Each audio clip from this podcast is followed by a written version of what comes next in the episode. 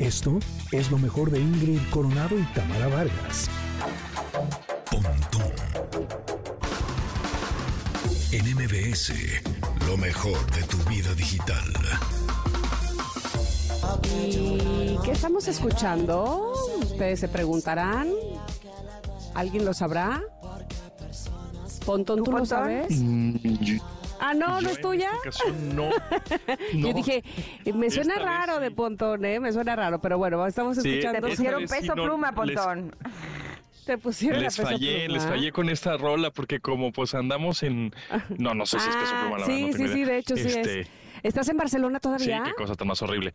Este, sí, ahora no, ahorita me encuentro en a una hora de Frankfurt, estoy en Alemania, Ándale, en un lugar aquí a la que exactamente, aquí a la vuelta se llama, es un es un pueblo que se llama Wetzlar.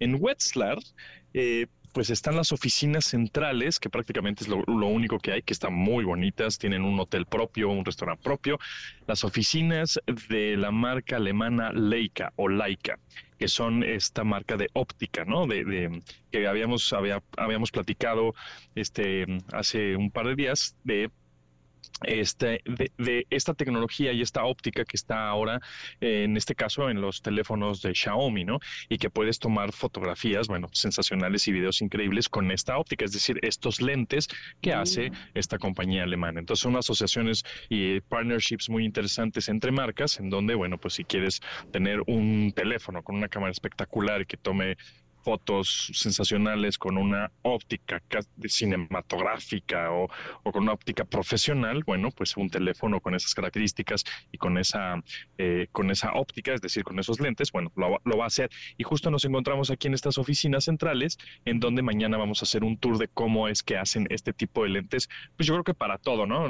Me imagino que nos sorprenderemos de lo que vamos a ver mañana, de todos los lentes, desde binoculares, lentes de cámaras tradicionales, un poquito de la historia del museo, pero cómo llegan a tener esa óptica o esos lentes, pues teléfonos celulares que deben de ser unos lentes súper chiquitos, ¿no? Este, para tomar pues estas fotos espectaculares. Entonces por acá andamos, pero este les quería platicar de to- todavía las cosas que he visto en eh, A que vi ver. en Barcelona en el Mobile World Congress 2024, este Ujú. evento que es una feria igual de tecnología y de movilidad en donde además no, no, no es te digo no es como un tianguis un mercado de deme deme aquí este yo yo compro y me lo llevo y todo sino se hacen negocios no y entre muchas marcas grandotas que hay y presentan sus nuevas tecnologías como la laptop con pantalla transparente que en una de esas dices para qué me sirve pues no no sirve para nada por el momento pero más adelante veremos que cómo va evolucionando y madurando esas ideas, ¿no? Este, que alguien más las tome y Ujú. entonces igual funcionen como para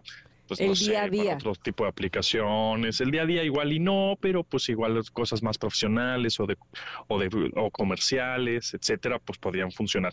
Pero lo que sí me encontré como para el uso de para nosotros, digamos, el Ajá. usuario final, el usuario de a pie, es un teclado para iPhone, un teclado físico, un teclado con botones, con teclas, pues, ¡Qué ¿no? Ah, yo lo vi, yo lo vi en tus historias, en tu feed de Instagram lo pusiste y está muy interesante Sí. eso. A ver, cuenta, porque no, no está, barato, ¿eh? interesante porque no está barato, no, no, no. Yo pensaba que iba a estar un poquito más barato porque 139, 159 dólares, dependiendo ahí el tamaño, pues me parece un poco cariñoso por un teclado físico. Sin embargo, es un case Es o un una, case una con funda teclado. que sea es correcto, con teclado, un teclado pues, con buena calidad, ¿no? O sea, se ve robusto. Pero yo creo que eso es lo que sucede de- en este tipo de eventos.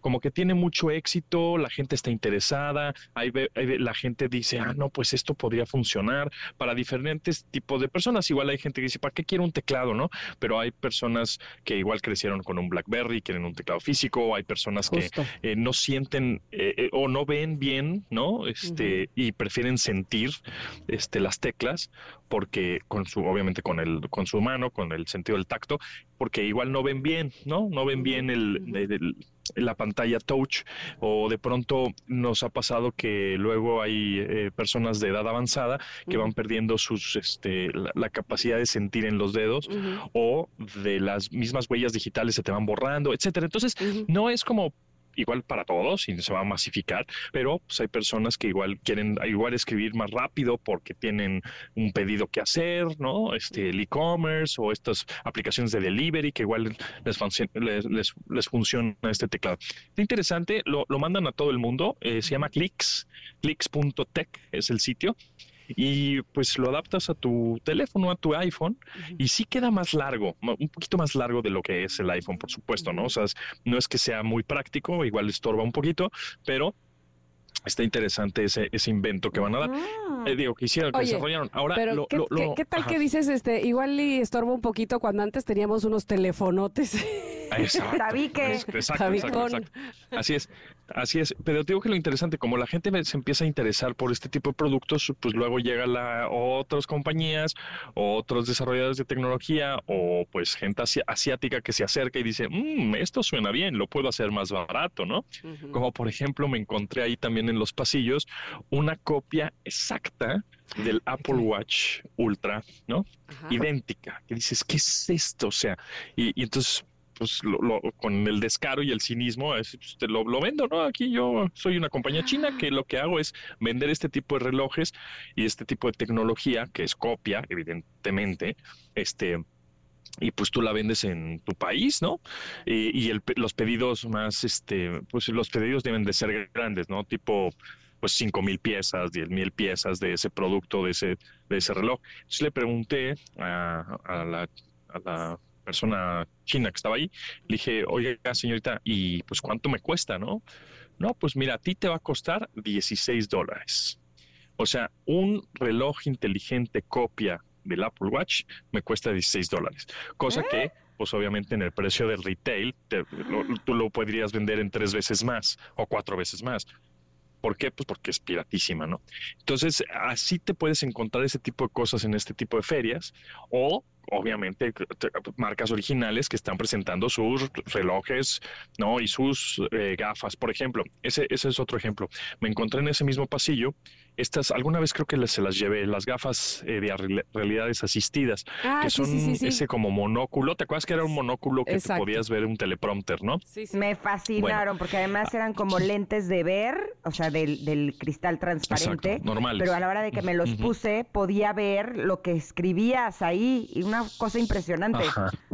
como de color verde, ¿no? Una pantalla, sí, como unos, unas letras verdes. Bueno, eh, y encontré al proveedor chino que les hace eh, esas gafas a la marca, en este caso Oppo, por ejemplo, ¿no? Oh. Que es una marca pues, reconocida y que tiene dinero para el marketing, etcétera. Y tú dices, ¿hay muchas marcas que desarrollan su propia tecnología? Sí y no. Hay unas hay unos productos que sí lo desarrollan, hay otros productos que se lo compran a otras compañías y les ponen su marca, ¿no?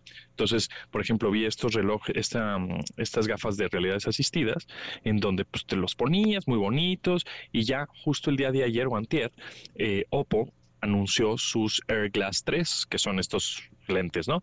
Pero en realidad no los, no los hace Oppo, los hace otra compañía que se llama Moji y se los vende a Oppo. Entonces, así vas entendiendo un poco cómo, cómo se mueve la industria, vas entendiendo lo de las marcas. Está interesante. Y también una de las conclusiones que creo que platicábamos antier era que en una de esas, como Xiaomi sacó su auto eléctrico con 800 kilómetros de autonomía y que va a estar próximamente en las calles de China seguramente y que más adelante igual en una de esas pues llega a México, Latinoamérica, que sé yo, todavía no tenemos fecha, pero como están llegando las marcas China-México, pues en una de esas. Y entonces eso me llevó a pensar inmediatamente en que pues igual Apple pues podría haber, este, e, empezar a desarrollar su vehículo, ¿no? Y había muchos rumores de que ya venía el coche de Apple y que lo iban a presentar dentro de un par de años y no sé qué. Bueno, pues justo el día de ayer salió la noticia de que Tim Cook, el CEO, el director de Apple, dice, este proyecto ha sido cancelado. Proyecto del coche, no hay, no hay coche de Apple, o por lo menos por el momento, está cancelado vamos a invertir nuestro dinero en la eh, inteligencia artificial generativa, ¿no? Por parte de Apple. Entonces, este, dijeron, esto no es prioridad, la prioridad ahorita es inteligencia artificial, entonces en eso, oh, en eso andan ahorita. Bueno, pues ya estaremos mucho más al pendiente de esa noticia porque vaya que es importante. Por lo pronto, querido Ponto, pues ya se nos acabó el tiempo, pero yo creo que el próximo lunes ya estás de vuelta, ¿no? Y ya estoy de vuelta, exactamente. Yo llego el sábado tempranito por allá, viene a la madrugada, y el lunes ya nos vemos por ahí en cabina. Gracias, Pontón. Gracias. Abrazo Gracias a grande. ustedes. Esto fue lo mejor de Ingrid Coronado y Tamara Vargas.